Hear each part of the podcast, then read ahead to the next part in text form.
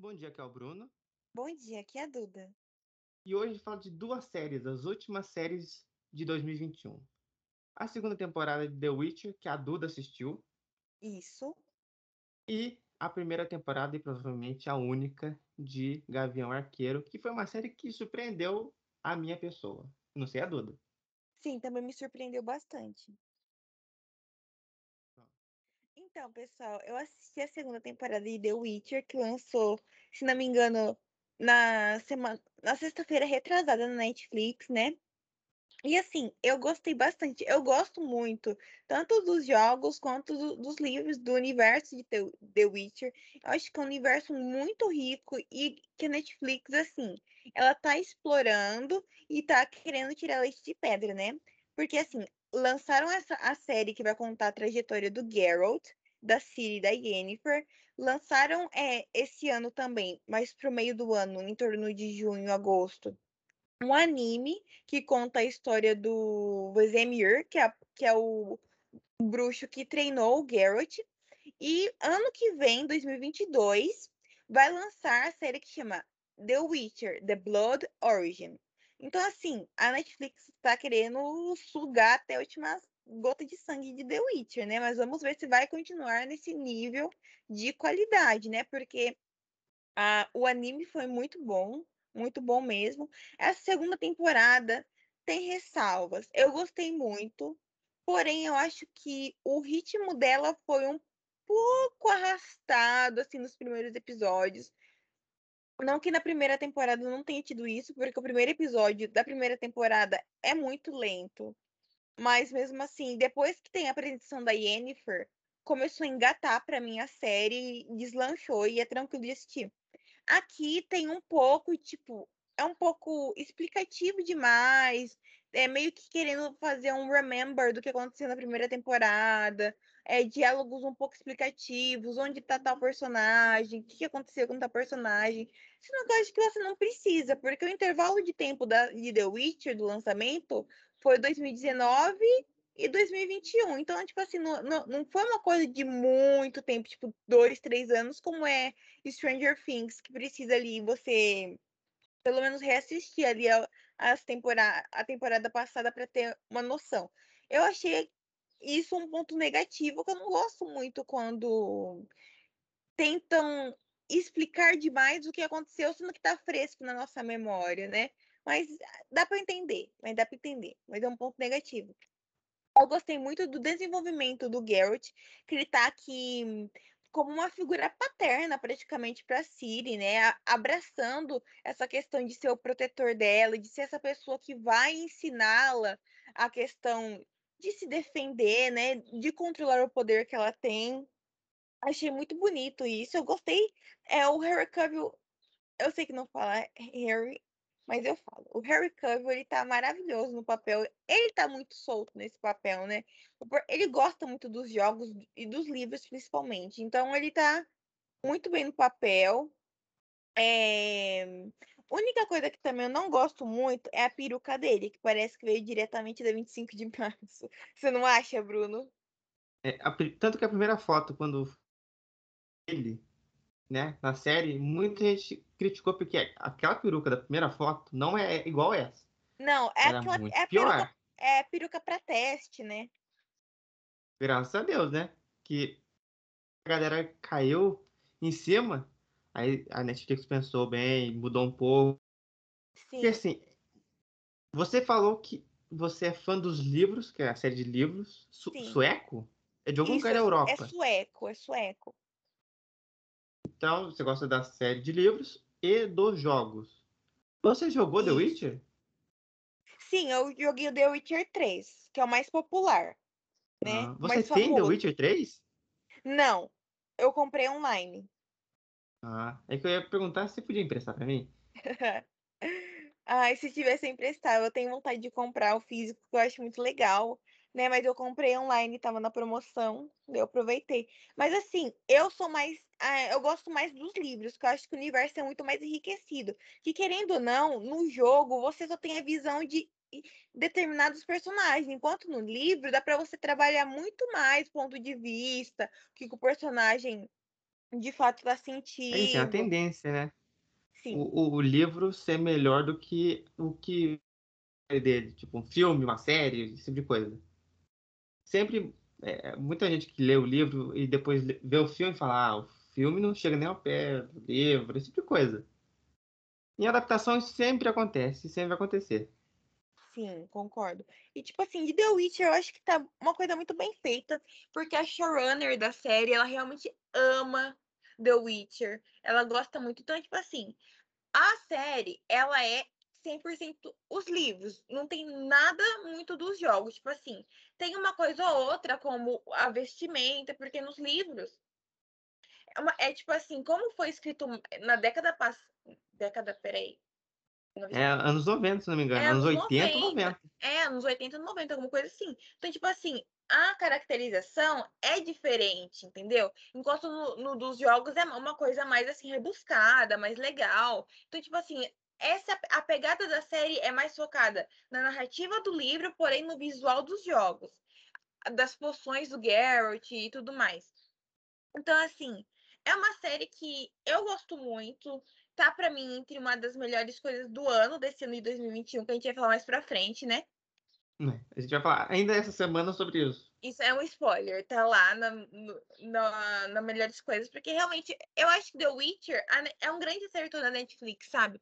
Porque tá sendo feita por pessoas que gostam da obra. Não tá sendo feito, ah, para gerar dinheiro porque sabe que tem fã que vai ter é, as pessoas vão consumir. Não, é feito por pessoas, toda a equipe, tanto a equipe criativa quanto a equipe dos atores, eles realmente gostam muito dos personagens, do que está sendo ali apresentado. Outro assim, destaque.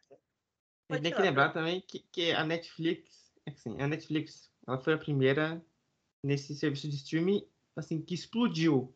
Sim. E no começo tinha muito tanta coisa quanto tem hoje, mas tinha coisa boa, assim. Eu, eu lembro que a, a, série mais bombada do catálogo da Netflix no início era Orange the News Black. Então, aí, conforme foi chegando mais dinheiro, foi chegando uma maluquice como aconteceu esse ano, que tinha um lançamento por semana. Filme e série. Não, às vezes Bruno. Às vezes a gente, tipo assim, é, lançava coisa, uma série na sexta-feira, né? Que é o exclusivo da Netflix, e lançava séries na sexta. Então, na sexta tinha uma série, e no decorrer da semana tinha, principalmente nesse mês de dezembro, que foram lançados, se não me engano, 30 filmes de Natal. Vão ser lançados, né? Ainda vão, estão em então. lançamento ainda. Então, tipo assim, a Netflix é, é uma visão minha agora, não sei se você compartilha disso.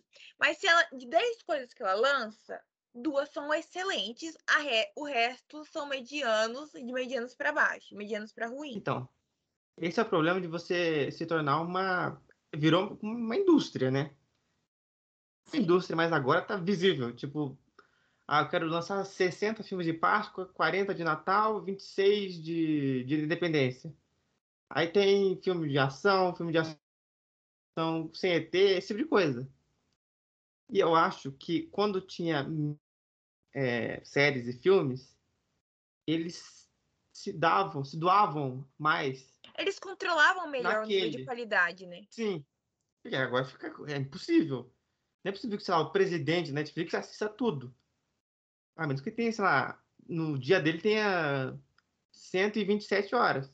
Aí talvez ele assista.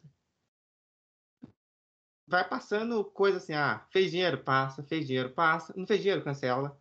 Tanto que teve muita coisa cancelada que tem o seu fandom na internet e a galera fica louca. Uma coisa assim a é cancelada, né? É, sim. Tipo, é uma série muito boa da Netflix que eu realmente achei muito injusto ter sido cancelada foi Anne with an E, né? É uma série que é baseada em livros, também livros infantis, né? Mas era uma série muito bem feita, sabe? Era uma, uma série linda de assistir, que tem toda uma ah, jornada da, da personagem teve... principal, que é, Anne, que é Anne. Essa foi uma das que teve uma campanha bem grande. Tanto que teve uma campanha para ela ir para Disney Plus. Né? Porque isso, isso tinha sido cancelada. Da, da, Disney Plus. Foi, eu não sei se foi a Disney Plus ou foi a Amazon que a galera começou a falar para outros é, serviços de streaming pegar os direitos. Não hum, cortou e enfim. Isso também é um problema. Quando você se apega muito mais e ela é cancelada assim do nada, pum, ela fica em aberto. E você põe na história envolvido, e aí? Vai terminar como? E que surge essa, esse movimento da internet. Algumas vezes funciona, outras vezes não. Tanto que essa série que a gente está falando, não se falou mais nada. Já, o último tweet foi o quê? No coisa de janeiro?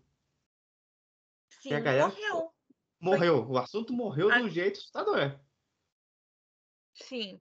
Então, tipo assim, eu acho que a Netflix, ela. Se ela se focasse mais nesses lançamentos, é, uma coisa mais enxuta, acho que seria melhor. Então, eu, eu realmente, eu, eu, pelo que eu vi também, a grande parte da crítica gostou mais dessa segunda temporada, né? Na, na avaliação do Rotten. Eu tô até aqui com o site aberto. Chegou a ficar 100%. Chegou, eu, eu sim, na, no, no comecinho tava no 100%. Dia, né? é, no dia que estreou tava 100%, agora eles têm 94%, a season a segunda temporada, né?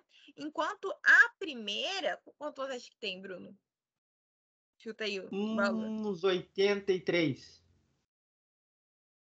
Hum, será? Eu chuto assim. Será?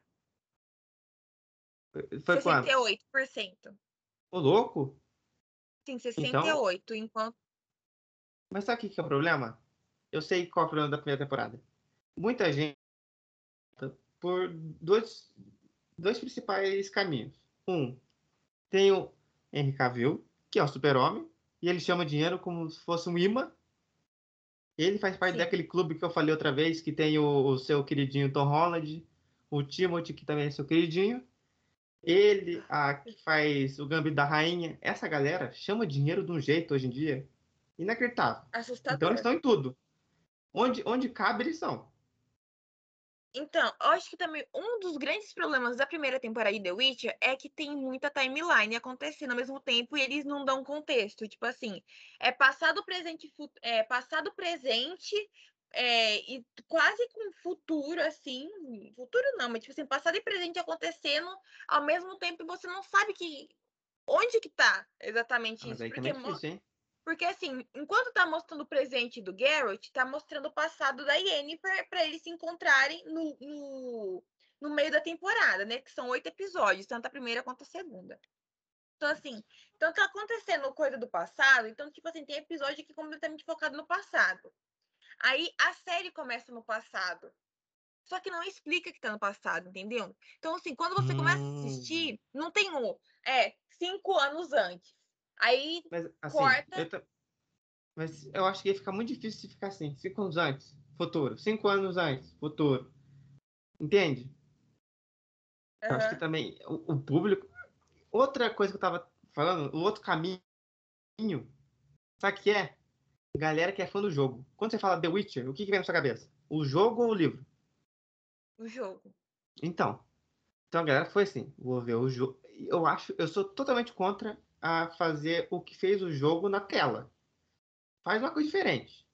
Tipo, pegar um jogo Sim. e colocar igualzinho, passo a passo, vilão igual, história igual, personagem principal igual, muito, muito preguiçoso.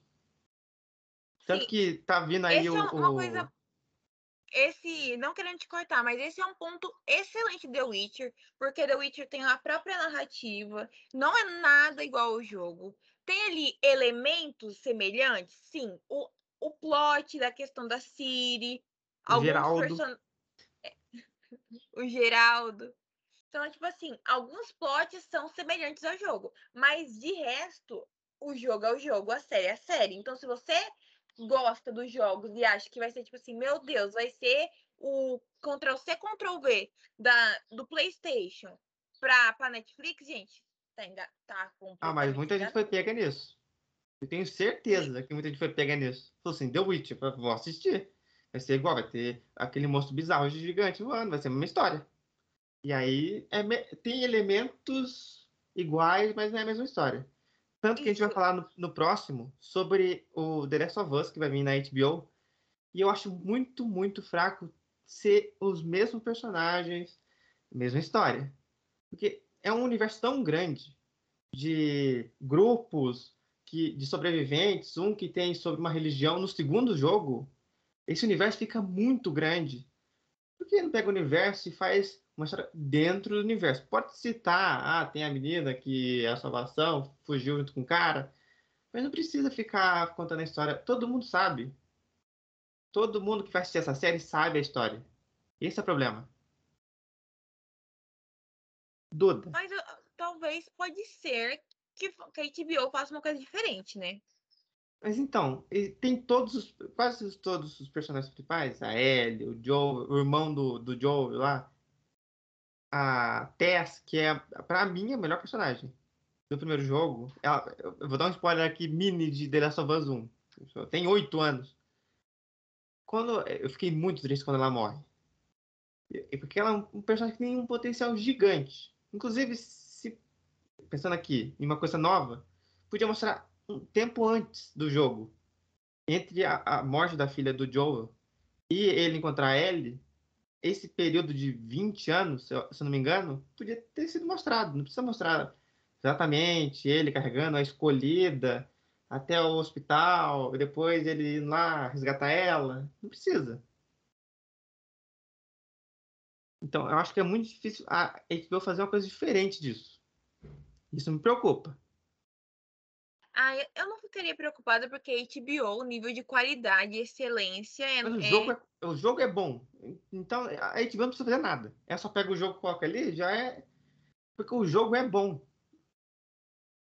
Inclusive, para mim, um dos melhores. Top 3 de jogos melhores de todos os tempos, ele tá ali. Os dois. O Last of Us 1 e o 2. Apesar de gostar mais do 2. Você jogou o 2, não jogou? Joguei, joguei. Eu gostei bastante também. Só que ó, é, eu acho que o público que o jogo tem não é para mim, sabe? Hum, mas ó, eu vou falar uma coisa aqui. O 2, ele é muito mais cinematográfico do que o 1. Um. Ele é visivelmente mais bem trabalhado em questão de direção. Não porque, ah, esse gráfico tá feio do 1. Um. Não é isso, não é questão de gráfico questão de direção mesmo. De, ah, essa fotografia aqui, ah, como que vai mostrar isso acontecendo? Desse jeito, é muito melhor. Inclusive, ele é o jogo do ano de 2020, então, né? Não era, não era, não choca ninguém. É, só tinha ele ali, né? Praticamente. Uma pergunta, Duda, aqui de alguém que não tem interesse nenhum em The Witcher. A série, pelo menos. O Henry Cavill, ele é assim, ele não é um ator assim, oh meu Deus, que ator. Ele não é. Ele não é um ator, ele não é ele é um ator um que vai concorrer ao Oscar, né? É, não que o Oscar, Oscar, seja um, um, né, um parâmetro assim inacreditável, né? Porque ele dá para quem ele quer, o Oscar. Mas ele Sim, tá bem nessa série? Ah, sim. Ele, ele pega uma pedra. Por, vamos por pontos. Eu acho o eu acho o Henry, ele um ator, uma pessoa muito carismática. Isso é verdade. Extremamente carismática, que, que ele consegue, assim, fazer você se sentir abraçada por ele. O papel que ele tá aqui destoa de todos que ele fez na carreira dele. Que é o quê? Ele faz mocinho. Ele faz lá o herói. O super-homem é herói. Então, aqui em The Witcher, você tem um, um, outro lado dele que ele não, ele não chega a ser um herói, entendeu? Ele é visto como um pária no universo de The Witcher, porque ele é um mutante, ele é uma mutação, etc. Então, tipo assim, ele é visto como um pária e ele age ali de acordo com o que ele quer. Não tem essa coisa, ele tem assim, um código de honra tal, e tal, mas tipo assim, ele, ele vai. É um anti-herói. É, ele é um anti-herói ali. Então, assim, na primeira temporada, eu sentia que ele estava mais contido, sabe? Que ele não queria muito assim. É... Como posso explicar? Ficar. Sabe quando você. Ai. O Idris Elba em Esquadrão Suicida, para mim, o parâmetro, todos os parâmetros de atores que estão se divertindo no, no, em filme agora é o Idris Elba em Esquadrão Suicida, do James Gunn. Então, hum. Então, tipo assim, sabe o Idris Elba? Sim. que tá lá solto no personagem, que nossa. O seu, tem... É bom que o seu comparativo é o Idris Elba. O meu é o John Cena, que ele tá totalmente solto lá. Ele tá o bicho solto no, no set. Ele, ah. ele, tá, o John Cena tava interpre, interpretando ele mesmo. Então, assim, eu, eu, eu, fico até um pouco o... assustado. Né? o Idris Elba, ele tava, nossa, super divertida. A sua Amanda tá ali no filme. Enquanto o, o Aaron, ele tava mais contidinho na dele, sabe? Eu acho que por ser a grande aposta da Netflix do ano de 2019, que, nossa, que assim, The Witcher, gente, se você entrava no YouTube, a primeira clicasse para assistir um vídeo, ia aparecer um trailer de The Witcher. Eles gastaram no, dinheiro, hein? Na divulgação, milhões eles gastaram. Tipo assim, você via, tipo assim, em todo lugar pôster de The Witcher. Então, assim, eu acho que por ser. Ele tá ali sendo responsável, sendo o grande protagonista, assim, em termos gerais, que eu não acho que ele foi o protagonista de The Witcher, pelo contrário, acho que foi a Yennefer. Mas assim, eles tendo ali o, o nome de peso da série, sendo o chamariz ali, gente, ó, Henry Cavill, o Superman tá aqui, né? E eu lembro, e eu lembro, gente, que teve um painel surpresa na CCXP com ele. Uma eu lembro. Que ele apareceu surpresa, assim, ó, não tinha nada confirmado, não tinha nada, pum, chegou lá o Recovery pra falar de The Witcher. Então, tipo assim, foi uma divulgação pesadíssima em cima tanto dele, né, dele ali para carregar ali o nome da série, quanto claro. no, no, conteúdo em geral. Então assim, eu senti que ele tá um pouco mais, sabe, quando você, ó, se você não for bem, se a, se a série for meio que um fracasso, você é o culpado. Hum. Então acho que ele tava ali mais contido, que ele tava ali mais querendo uma coisa, sabe, que tá no roteiro mesmo, que ele não tava mais solto. Enquanto nessa segunda temporada, já dava pra sentir que ele tava se divertindo. O ah, per... Então na primeira temporada ele tava amarrado. Né? É, basicamente isso. Ele tava mais amarrado, ele tava ali, tipo, ah, beleza, vou seguir o que tá aqui. Enquanto na segunda temporada, dá pra ver que ele tá se divertindo, que ele tá mais solto, que ele tá, tipo assim, mais. Dá pra ver até dos trejeitos de fala dele, que ele tá ali mais, tipo, mais.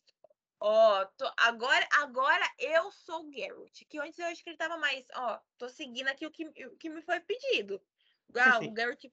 Ele é um ator de ação. Isso é inegável, né? A gente vê ele em Missão Impossível. A ação aqui é boa, é melhor do que a primeira ou não?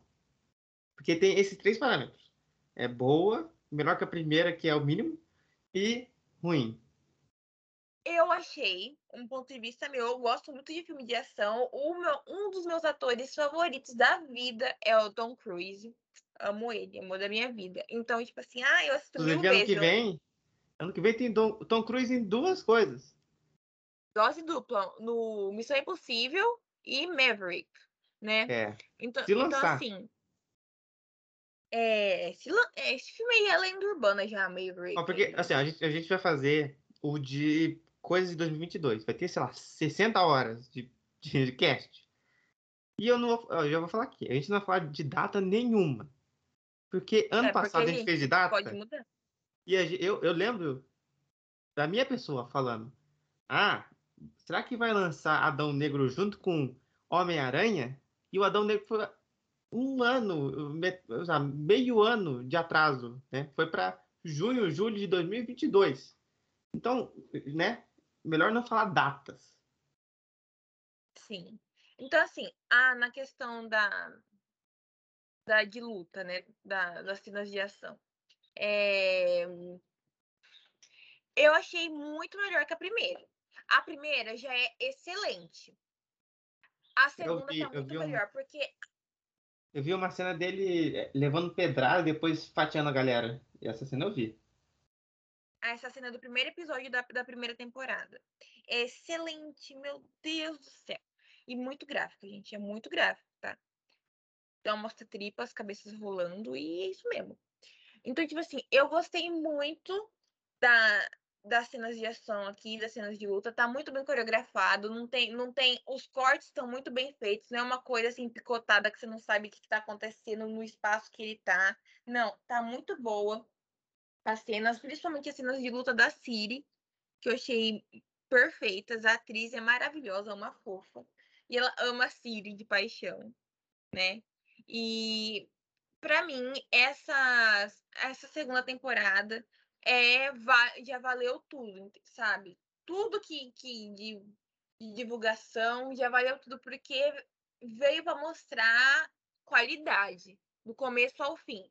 Tem lá o ponto de ser meio lerdo, de começar meio capenguinha, de começar um pouco mais, é, mais lento? Tem. Mas isso é, é quase todo o primeiro episódio de, de, de, temporada nova tem isso, né? De querer explicar. Tananã, ó, fazer... Vou falar uma coisa aqui, que talvez seja Eu fui assistir Stranger Things, primeira temporada. Eu nunca assisti nenhuma temporada. Esse é um spoiler do futuro. E aí eu fui colocar pra ver, né? Aí eu falei, nossa senhora, que rapidez que tá essa série, Deus o livre. Aí fiquei lá, sabe, esperando, vai terminar quando esse episódio? E eu vou falar, se a série não me pega, se eu não tô com expectativa nenhuma pra série, e eu vou tentar essa série, assistir, e ela não me pega no primeiro episódio, eu largo ela. Eu não quero nem saber. Ah, mas essa série é muito boa depois do terceiro, quarto episódio. Ah, me desculpa. Eu não vou ficar, ficar assistindo sabe, quatro horas de conteúdo para ele ficar bom. Depois fica bom ficar mais dois episódios. Que a série é, inteira boa. Eu confesso que a primeira temporada de, de Stranger Things também não me apet... Eu gosto de Stranger Things. Só que eu acho que a primeira temporada não é melhor. É que assim, era bem novo, né? Era, era naquela época que a Netflix tinha, só cinco séries só. Sim. Então eles. Né, mas não me pegou aquela série. A gente vai falar no próximo sobre esse ano, e teve muitas séries, muitas séries, aí que eu tava com expectativa alta, e eu tava certo. Eu sou uma pessoa que acerta nas coisas assim. Só não acerta na Mega Sena, infelizmente. Mas em questão de acertar se é bom ou não, eu vou assim. A Duda foi. A Duda é, é a que viu eu falando de WandaVision desde 2019, quando foi anunciado. Eu tava com uma expectativa altíssima. E foi, né? Presenteado com uma série impecável. Mas, assim, só para concluir aqui da, do tópico de The Witcher, é, para mim, assim, eu tô muito ansiosa pra terceira temporada, que já foi confirmada. Vai começar a gravar no início do, do ano que vem, tipo, primeiro semestre. Louco, então a galera tá rápida, hein? Tá. A segunda temporada foi gravada é, três meses depois de estrear a primeira na Netflix. Mas aí faz tempo, né? Faz tempo que tá pronta a segunda temporada. Mas então, essa temporada, a terceira, ela vai vir em 2023? Isso, 2023. Hum. É, intercala um ano entre uma e outra. Então, é tipo uma Homem-Aranha, um ano sim, um ano não. Isso, é um ano sim, um ano não de The Witcher. Porque ano que vem vai ter a, a série que vai contar o início do universo, que é The, é The Witcher Blood Origin. Hum. Agora... Que é traduzido aqui no Brasil como The Witcher A Origem. Que vai Graças contar a Deus, né? que, que se juntou ali os povos. Tá um trailer bem legal.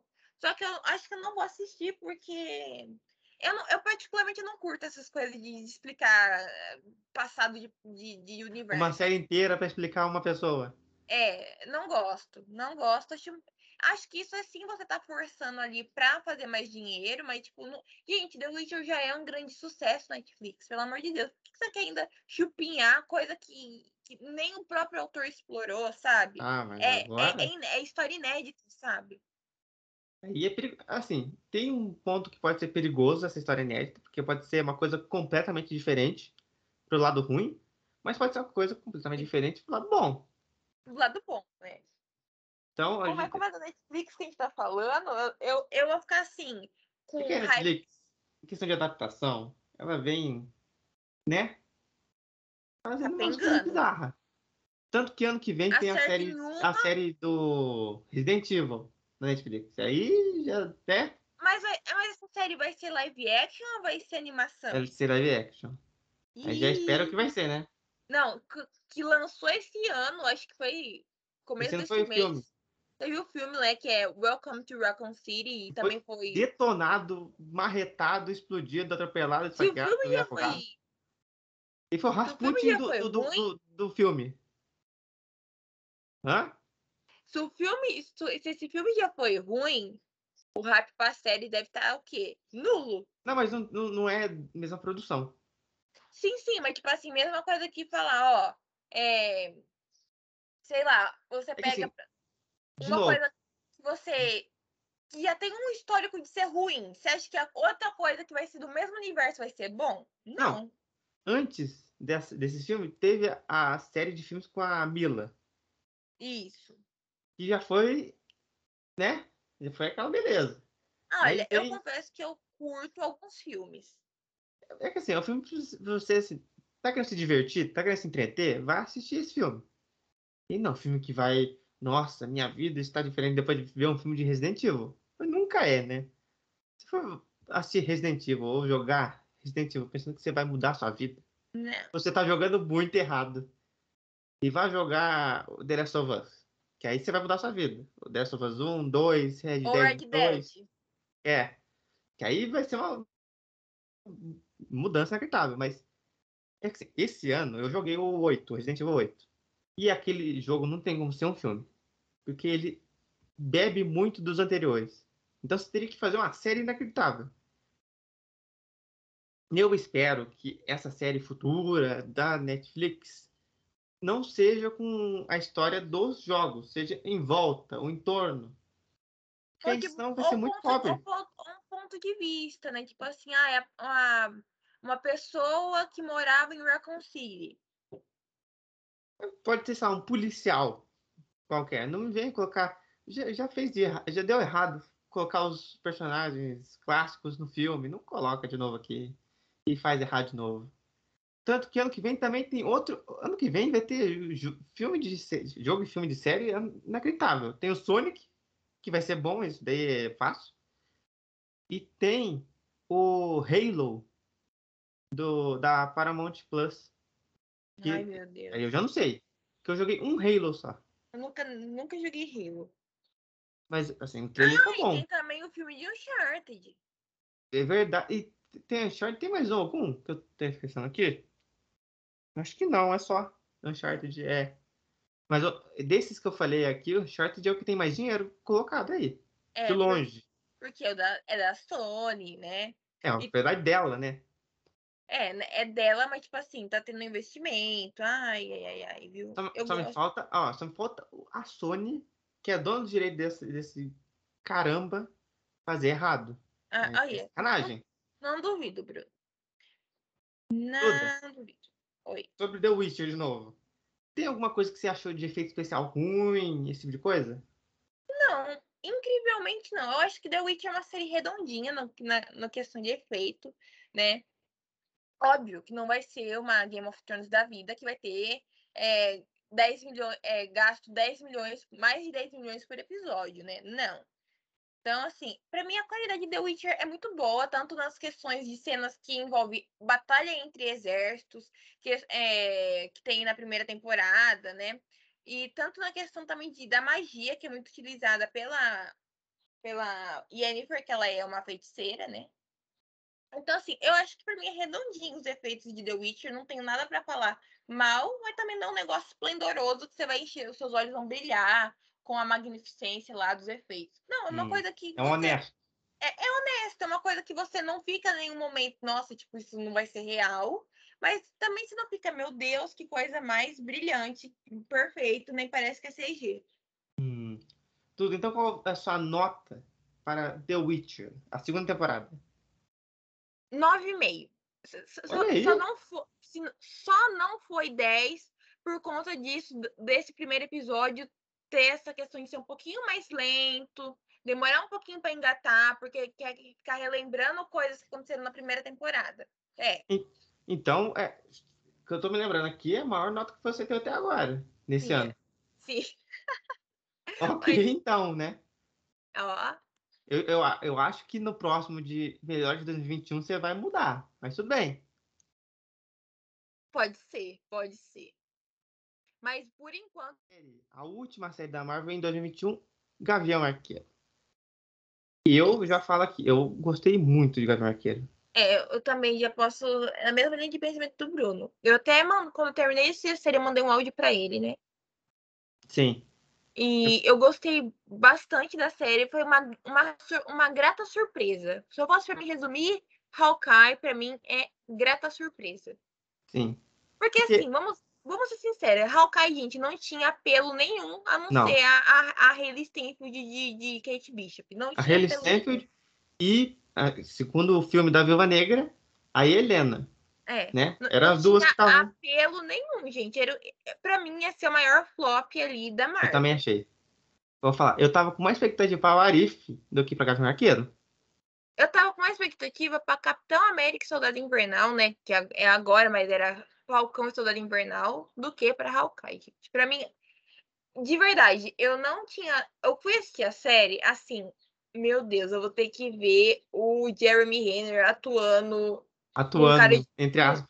Um cara de Nugget, que ele é, é ele no papel do Clint Barton, ele com cara de Nugget, o, tudo. Sim, fiquei, nossa, que bom. Mas assim, isso até é fácil de compreender nessa série, porque ele já é o Gavião Arqueiro cansado. Ele fala assim, eu não quero me envolver em problemas. Literalmente, né? É. Literalmente. Eu não é um negócio ficar... do, do, do, perso do personagem. O ator também já tava assim, pelo, amor, pelo amor de Deus, viu? Mas eu, eu, vou falar uma coisa que é absurda, viu? Eu acho que esse filme, esse filme, essa série do Gavião Arqueiro é o que a, o filme da Viva Negra deveria ser. Mas Pé é, no chão. É isso aí, eu concordo. Acho que assim, o, o problema de, de Viúva Negra, a gente não cansa de falar mal de Viúva Negra, mas até o. Foi um filme ruim. Isso da, importante. Até o resto da minha vida, eu vou estar criticando esse filme, porque esse filme é feito de, forma, de uma forma porca. Foi feito de uma forma para fazer dinheiro. Não teve amor em nenhuma nenhuma das partes criativas desse filme. Eu destinar isso aqui, viu? Porque, assim, a série, a, a série, o filme da Viúva Negra é um negócio, é marketing, literalmente um grande marketing. Enquanto a Eu série... acho que é pagar a conta, né? É. Enquanto a série do Gavião Arqueiro é uma coisa assim, vamos falar sobre um personagem, como é a vida dele, o, o que, em que momento da vida ele está agora, é, qua, eu não sei você, Bruno, mas eu senti quase como um Old Man Logan. Então, eu lembro que você me deu uma HQ do Gavião Arqueiro Velho. Inclusive, ela tá aqui. E, é, é, assim, o Gavião Arqueiro Velho, ele, né, tá junto com o velho Logan, Wolverine. E na série, ele, ele é um mercenário, claro, porque o que você vai fazer num mundo que quase acabou? Ganhar dinheiro matando gente ou protegendo. E ele tá começando a ficar cego. Então, ele, algum momento, ele vai perder o poder dele. Aqui, ele não tá ficando cego, mas ele começa a ficar é, surdo. É, surdo, não consegue ouvir. Até eles explicam. Os diretores, os dois diretores dessa série, diretores, não sei se é diretores ou diretores, eles mandaram muito bem nesse resumo, porque não sei quem pergunta para ele assim, por que você tá ficando surdo? Aí corta com um clipe pequenininho assim dele explodindo, fugindo de explosão, sendo atingido. Coisa que aconteceria com qualquer um que tá lá no meio do, dos Vingadores não tem poder. A Viúva Negra, é, dá pra ver, né? Porque ela morreu. Mas assim, antes, ela devia estar tá toda quebrada. é, pula que, de carro, pula de avião. Eu acho que esse deveria ser... Isso que pra mim é um ponto muito positivo da série. Essa questão de consequências. A série é sobre consequências, né? Sim.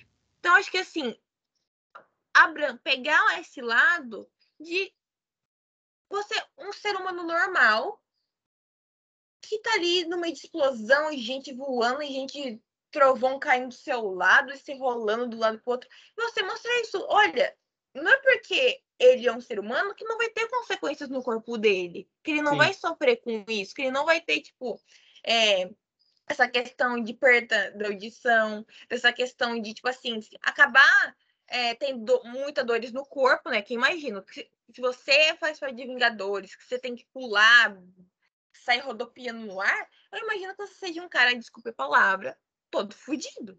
Sim. Porque assim, o, nessa série, inclusive, eles mostram visualmente. Porque durante a série inteira, eles estão com é, curativos, esse tipo de coisa na cara.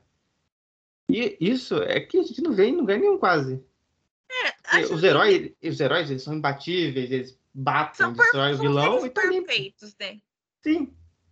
E aqui, durante toda a série, porque a série ela se passa num um período curto de tempo.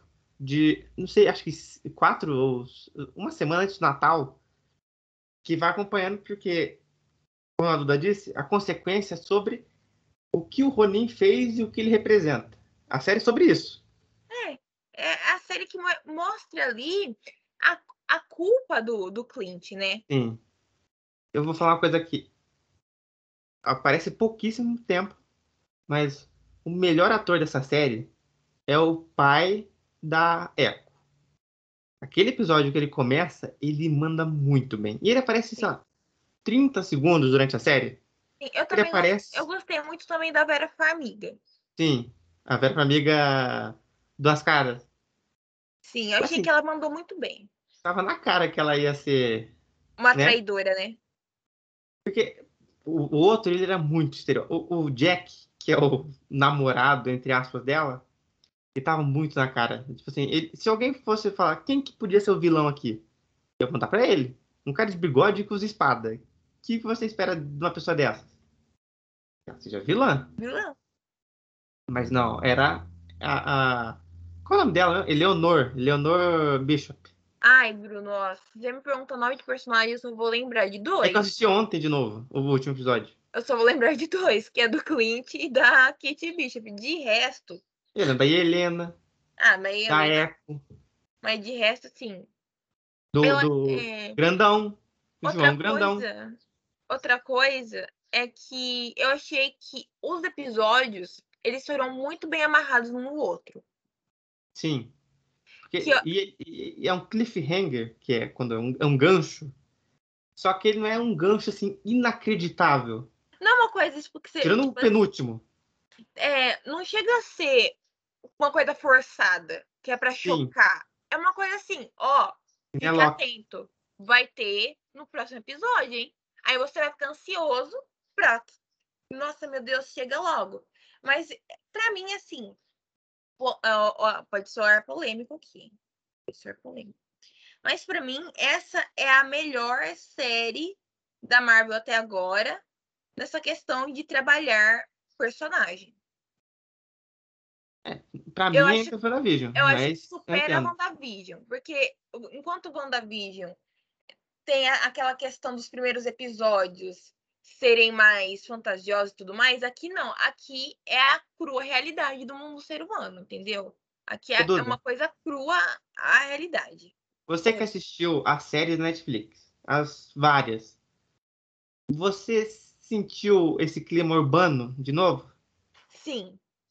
É, para falar a verdade, ou se é vou falar aqui, eu, as únicas séries de super-heróis assim da Netflix que eu assisti foram Demolidor e Luke Cage e Os Defensores. Hum, ok. Inclusive, é? eu não gosto de Jessica Jones, eu acho meio chato, então. Whatever. Eu, eu, olha como é que é isso. Eu gosto de, de, de Jessica Jones. Eu sei que o primeiro episódio também ele né dos mais rápidos, mas tem uma hora lá que ele começa a andar e aí eu fui junto. É, Agora, eu Punho de Ferro, eu... nada. Punho de Ferro, ah, eu também assisti Punho de Ferro porque eu gosto do ator, que ele tava em Game of Thrones, então eu fui pelo hype. Fui enganada. Fui enganada. Mas, mas ó, assim, é... Eu acho que esse, esse, essa série é um começo dessa nova linha urbana da, da Marvel. Porque. Isso, isso que eu ia falar. Em, em Homem-Aranha a gente tem um, um, pedaço. Eu acho que Homem-Aranha, nesse último filme, acabou com isso. Do quê? Nessa de... questão de ser mais urbano, do seu herói ali da. Mas eu acho que vai ter uma linha ainda. Porque essa série, ela é totalmente dentro da cidade só. Ela Sim. não tenta fugir eu assim fora e ser grandiosa. Eu achei muito legal disso, de ser uma ameaça ali, no, uma ameaça pra, praticamente Micro, no né? bairro. Né? É no bairro deles ali, ó. Sim. Tá ameaçando o bairro deles. Na verdade, na verdade, essa ameaça da cidade, né? Inteira. Sim, mas tipo assim, ali como é posto na série, não parece uma coisa, meu Deus do céu, é, é global. O, o cara contratou os trapalhões para defender a cidade, né?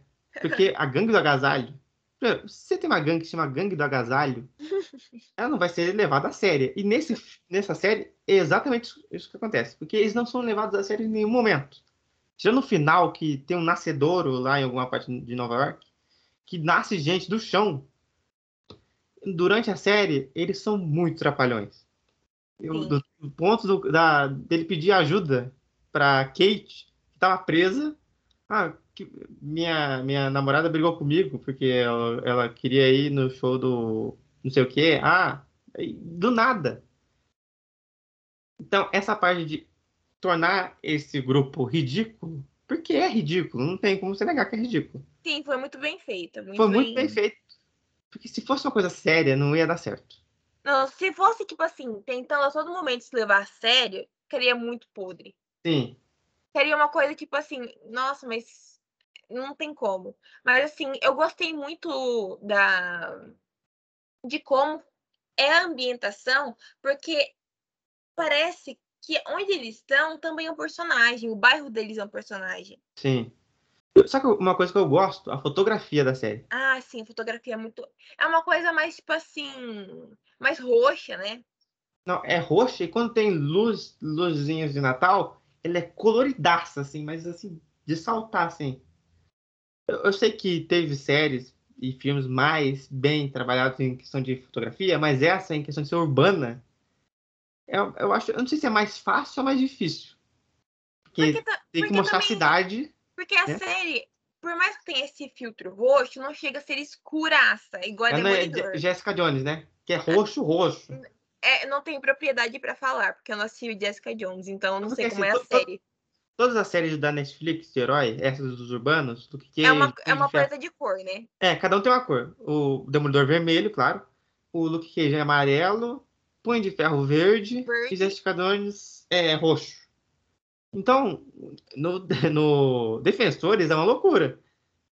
É psicodélico. É, nessa série, ele é bem. Quando ele é, é na cidade crua mesmo, é mais tom pastel, ele é mais cinza, amarelo claro. Sabe, sabe, quando você vai no hospital ou na escola e tem aquela tinta amarela ou verde? Sim, bem... aquela, aquela tinta caramelo, né? Então, é dessa cor. E quando é luz de Natal ou quer mostrar que é Natal, é muito colorido. Eu achei muito, é, é, eu achei muito legal isso do tema da série ser ter um pouco desse clima natalino. Achei que combinou muito. Porque a série ela é sobre a, o Ronin, o que ele fez, mas ela também é sobre chegar a tempo no Natal. É, é sobre, é... A série é sobre família, né? Sim. É sobre família e o que, que ela é capaz de fazer né? Porque a dona Eleonor Bishop faz, né, o que ela puder para manter a filha, até matar. Faz e acontece.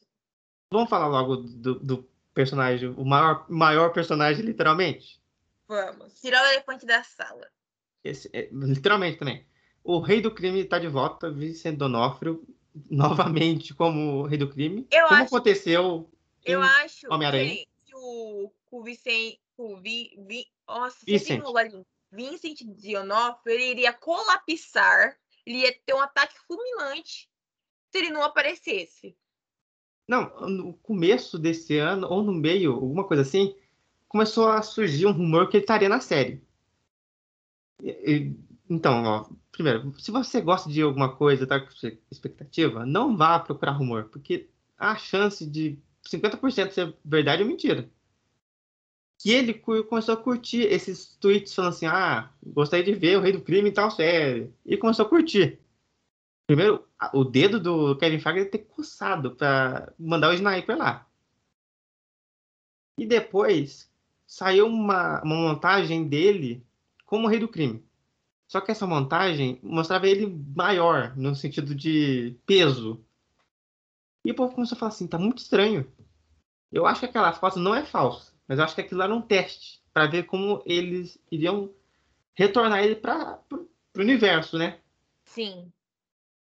Mas uma coisa que eu percebi é que ele tá mais largo. Ele, não, ele, ele era mais proporcional. Aqui ele tá parecendo um. Ele tá mais na vibe do Aranha Verso, né? Não tão grande assim, calma, né? Porque no Aranha Verso ele parece um, um prédio.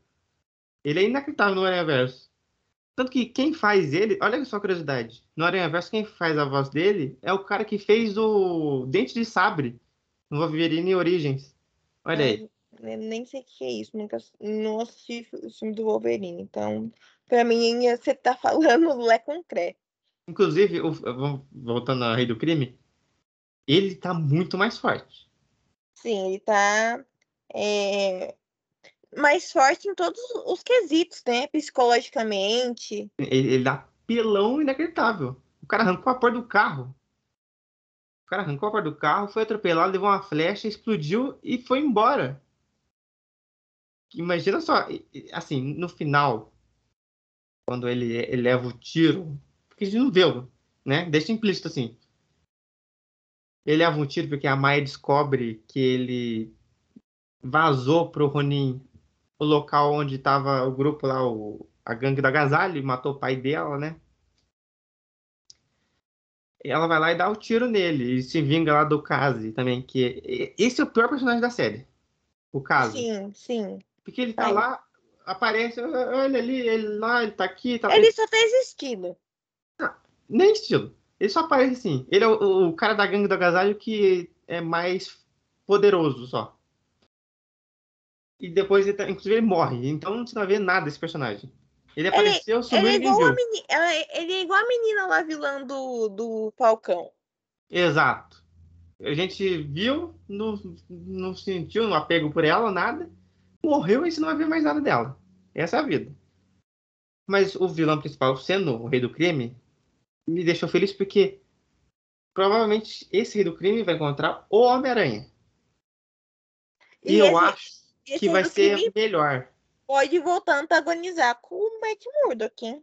Sim, ele vai voltar, porque caso ninguém tenha visto né, o Disney Plus Day, vai ter a série da Echo, que já foi oficializada, essa é oficializada mesmo, provavelmente 2023, no meio. E com certeza ele tá vivo. Porque senão ela vai lutar contra quem? Contra o padeiro. Não. então ela vai ter que lutar contra alguém, vai ter alguém atrás dela tentando se vingar.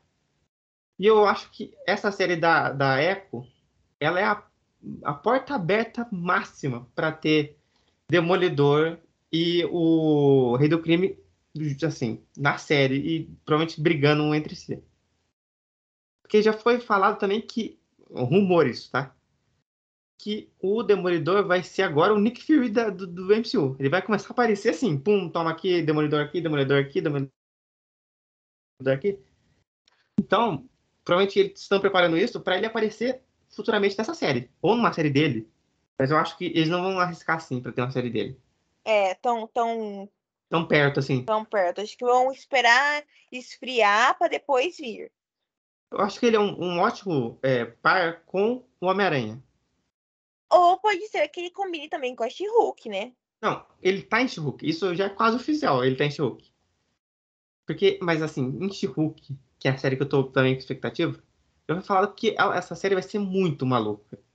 Então a gente não vai ver o Demolidor da Netflix. A gente vai ver o advogado. Assim, eu acho que o, o Demolidor da Netflix já, já é um caso encerrado, sabe? Sim. Mas, Ó, mais ou menos. ali na terceira temporada, agora, Mas... a partir de agora, é outra roupagem pro personagem. Mas isso é mais ou menos. Sabe por quê? Na semana passada, quando saiu o último episódio, o Vicente Donofrio, na rede social, falou que. Foi na rede social, foi numa entrevista, ele falou que é o mesmo personagem. O que, o... que isso significa? Rei do crime? Então. O que significa isso? Não sei. Universo compartilhado? Então, porque a série da Netflix, ela não, não toca assim, ah, tem o Thor, tem o Homem de Ferro. Não, eles só citam lá o incidente de Nova York. Então. Mas assim, o cara, sei lá, foi instalado, né? E depois voltou. E ele voltou super forte. Assim, uma coisa que pode acontecer também é que ele ter, ter tomado o soro do super soldado. Nossa, é um... mas, mas eu acho que depois de Falcão Invernal, né? Porque depois de Falcão Invernal, qualquer um pode tomar. Se o John Walker tomou, qualquer um pode tomar. E, Assim, até faz sentido, porque não, é, a explicação dos quadrinhos é muito mais fácil, porque ele é uma montanha de músculo, ele, ele parece gordo, mas ele é uma montanha de músculo. E se falar isso na série, ia ser um pouco tosco demais. Então, se falar assim, ah, ele tomou um soro superdado, ou ele fez um soro, blá, blá, blá, blá, até cabe. É, tipo, ou tomou o soro russo, que é o que a Natasha tomou. A Natasha dos quadrinhos. É. Infelizmente, a Natasha da, da, do, do, da Marvel no cinema não tomou. Porque tem, tem, Isso também é um problema, porque a Natasha dos quadrinhos tem época que ela é, conheceu o, o Stalin. E tem época que ela é muito nova. Então, não tem como você colocar isso na, na, na série. E ficar assim, ah, ou no filme, vem pra frente, vem pra trás, esse tipo de coisa. Porque é, os atores cansam. Falam assim, ah, tá bom aqui, eu não quero mais fazer esse personagem. Ah, deu pra mim. Ah, mas o. o... Não, sei como Jerry, não sei como o Jeremy Renner não, não quis fazer isso, largar a mão do Clint. Mas esse é um personagem, ele é tão. Ele não é nem secundário dos Vingadores, ele é terciário. Até a Maria Hill é mais importante que ele. Eu sei que no primeiro Vingadores ele até tem uma, uma passagem lá que ele é controlado pelo Loki, só, só isso, né, pra ele ter importância. É, de cena memorável dela, dele é só isso mesmo, que a luta dele ali. A cena memorável dele é ele falando de Budapeste com a, a Viúva Negra. Essa é a cena memorável dele. Só. Porque de resto, eu não tô. Eu tô tentando lembrar aqui, não tem nenhuma. Ele não é um personagem assim cativante. Porque, assim, você gostando ou não, todos os personagens que vão ganhar séries, séries futuramente no Disney Plus, eles são menores. Você não vai ter uma série do Homem-Aranha. Você não vai ter uma série do Capitão América. É claro, porque também não. Não, não... não tem tanto dinheiro assim. É. E, e é da Sony, o Homem-Aranha. Apesar de ter uma série animada anunciada, uma série live action ia ficar muito caro. Demais. Então, eles pegam esses, esses personagens menores. A Wanda é menor. Eu gosto da Wanda, mas ela é menor. Acho que o maior personagem que eles pegaram até agora é o Loki que não é um herói, mas ele é bastante conhecido. Desses, porque, ó, Falcão, Soldado Invernal, Wanda, Visão, o Arif. O Arif eles pegam ainda todos, né? Mas é uma animação, então a, a galera não assiste tanto. Gavião Arqueiro, Moon Knight, She-Hulk, Kamala Khan. Esses são personagens menores. É que grande parte do público ou conhece assim pelo nome ou realmente nem sabe quem são. Sim.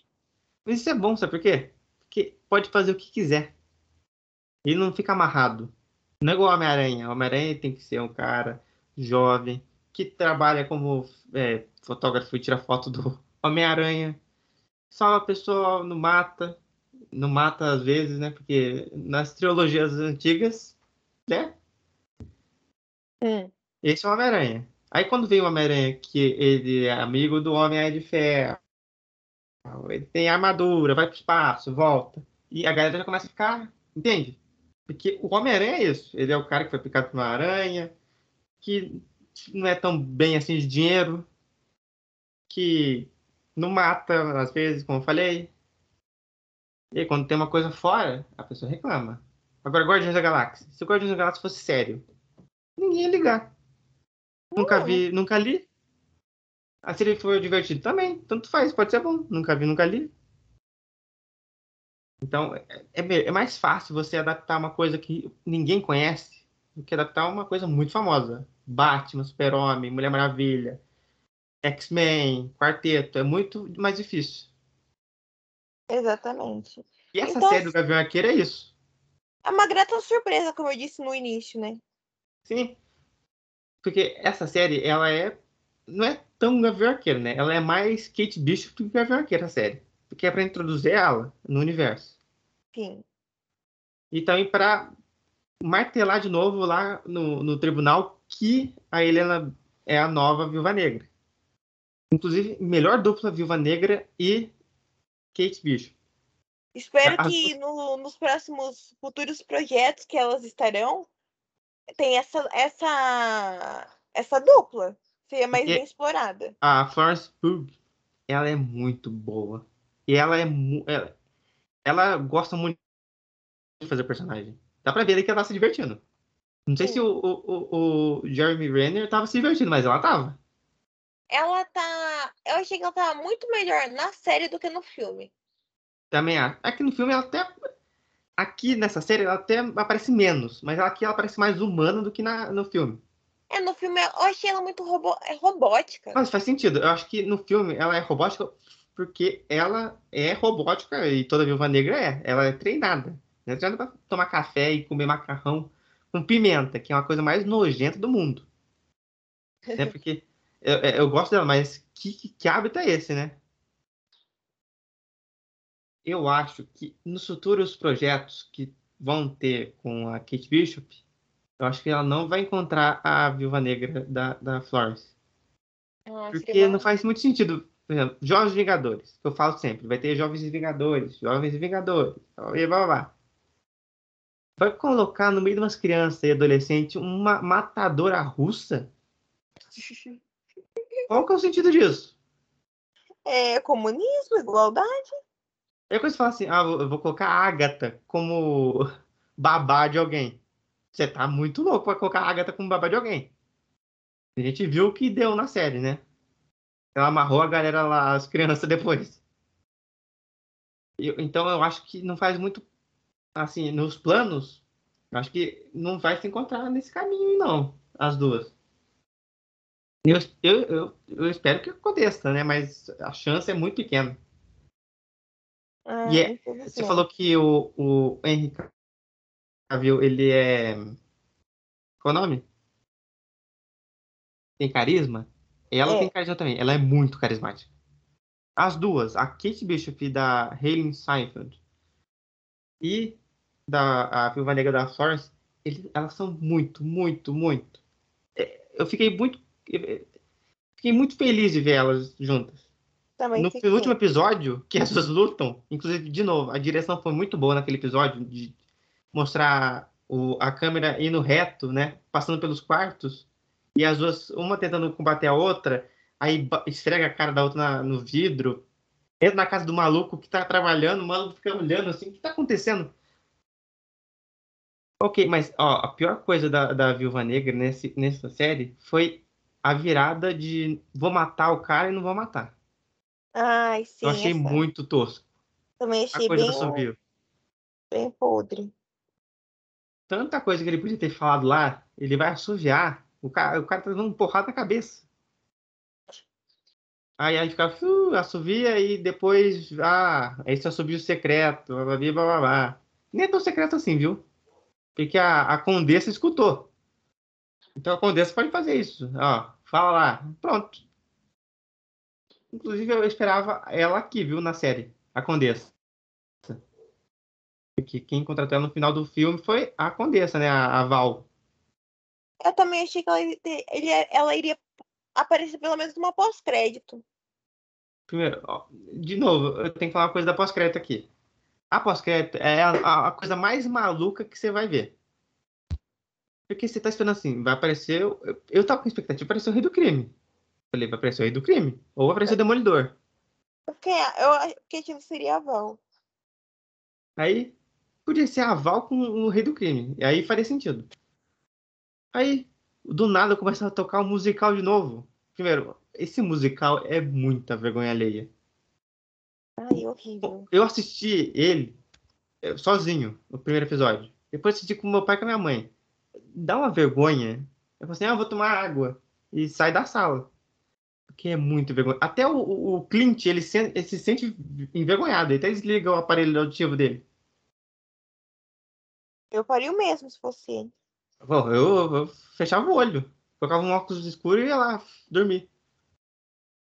Uma coisa que a gente tem que lembrar, ô Duda, agora tem que perguntar para você. E para ver se você concorda comigo. Terceiro episódio. Melhor perseguição do MCU, sim ou não? Óbvio. De novo, esses, não sei quem dirigiu esses, esses, essa série. Tá de parabéns, porque aquela cena de perseguição. Eu não lembro de ter uma perseguição assim no MCU, não. Tem a do, do Soldado Invernal. Só que na perseguição, né?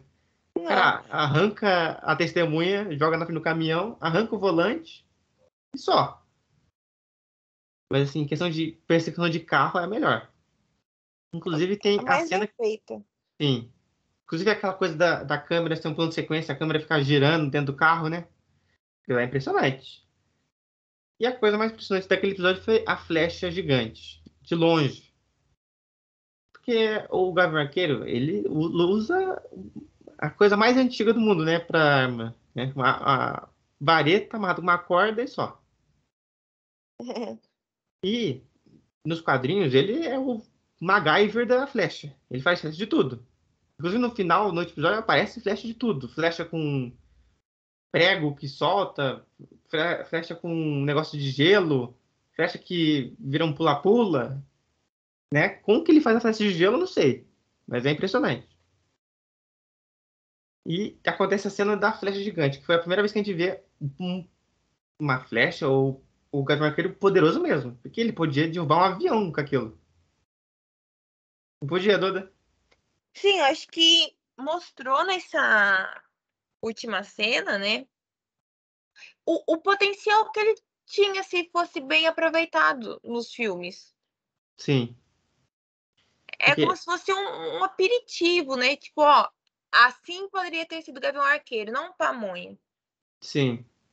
Tava pensando aqui, tem algumas cenas aí que, no, nos filmes dos Vingadores, ele poderia resolver fácil com essa flecha sim, gigante. Sim, mas olha, é preguiça. Preguiça de, de, fazer. Mas eu, eu até entendo, viu? Porque, imagina só, você tem Thor, Capitão América e Homem de Ferro, que são os três mais populares. Isso não há como negar. Sim. Você gostando ou não, eles são os mais populares. Então, você vai dar... E o vilão, né? Tem...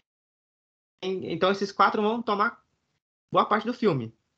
Aí tem a Viúva Negra, que tá na frente dele, que tem mais espaço também do que ele. Tem o Hulk. E depois tem o Nick Fury e depois tem ele. Então ele, ele, não tinha como ser trabalhado mais ainda. Inclusive, não sei como que ele não morreu durante os filmes.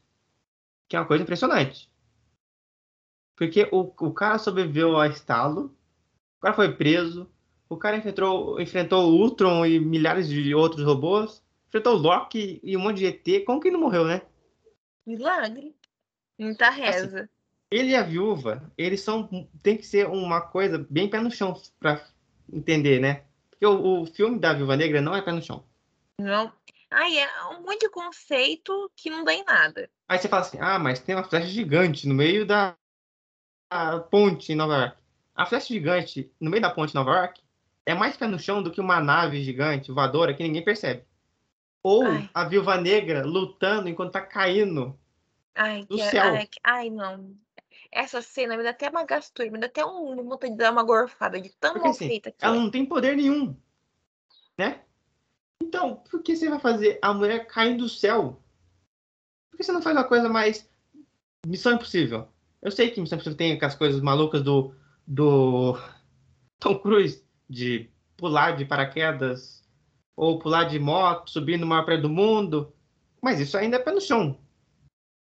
Porque, não é você ter controle ali... de videogame. Não, mas porque ali é o Tom Cruise fazendo isso. Não é um boneco Tom Cruise. Eu sei, mas o pior para mim é você colocar uma pessoa que não tem poder em situações inacreditáveis. Entende? Sim. A mulher tem poder, você vai colocar ela caindo de um, uma base voadora, desviando de destroço de tiro, ela desviou de destroço de tiro. Ela deu ainda o, o paraquedas lá para a irmã dela e lutou com a, a treinadora descendo. É horrível essa cena. A, a, a luta final de, de Viúva Negra é, é uma. Olha, é um combo de desgraça. Vou falar aqui, ó. Eu, eu ficaria muito mais feliz se fosse uma série da Viúva Negra. Eu sei que o cachê ia ser muito caro. Porque a, a Scarlett Johansson é primeiro escalão. Ah, a Scarlett Johansson já chegou a ser a atriz mais bem paga. Não, ela foi, ela foi mais bem paga por Viúva Negra. Mas eu acho que se fosse uma série assim, pé no chão, ah, mas vai ter uma, um pulo de paraquedas. Pular de paraquedas eu entendo. Meu problema é você pular de paraquedas, desviar de destroço, desviar de tiro, e bater numa treinadora. Aí você tá pedindo demais, né?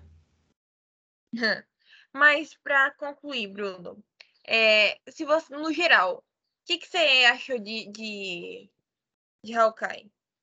Gostei muito. pra mim, agora eu vou dar um spoiler do próximo cast, é a terceira melhor série do ano. Que eu gosto mais de WandaVision e Loki por, por ser mais diferentes. Dentro da Marvel, elas são tentam ser alguma coisa diferente. Arqueiro ela tenta ser diferente para um lado mais pessoal, mais quieto, assim, não tão grandioso. Porque Sim. Loki, de longe, é a maior série em quesito de acontecimento, né? Porque o que acontece em Loki se espalha por tudo.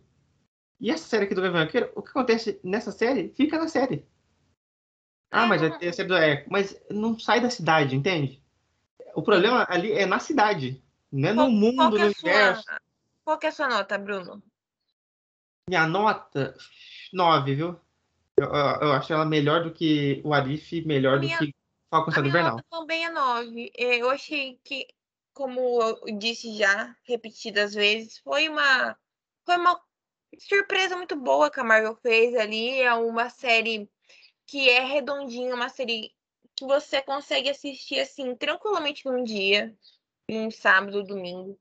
E é uma série gostosa, não é uma série maçante, uma série assim que você fica acaba logo. Não, é uma série que você vai ali é, tendo um diálogo com os personagens, você vai conseguir ali ter uma empatia por eles, você vai ter uma empatia pelo Clint, né? Pela narrativa dele. Então, assim, no geral, para mim é uma série muito boa. É, acho que tá no meu top 10 de melhores coisas do ano, que foi muito bem feita, foi muito bem. Tudo da série é bom. As cenas de luta, o roteiro, um roteiro legal, a, a fotografia, uma fotografia muito boa, a, a questão dos personagens, dos atores estão muito bons. Então, assim, para mim é uma série boa. É, é a Marvel ali mostrando que sabe contar, pegar um personagem que foi tão assim é, esquecido nos filmes e dar uma, uma roupagem para ele muito bem feita. É isso. Duda, qual que é a sua nota então? Nove, assim como a sua é no, a nota nove. Achei muito legal.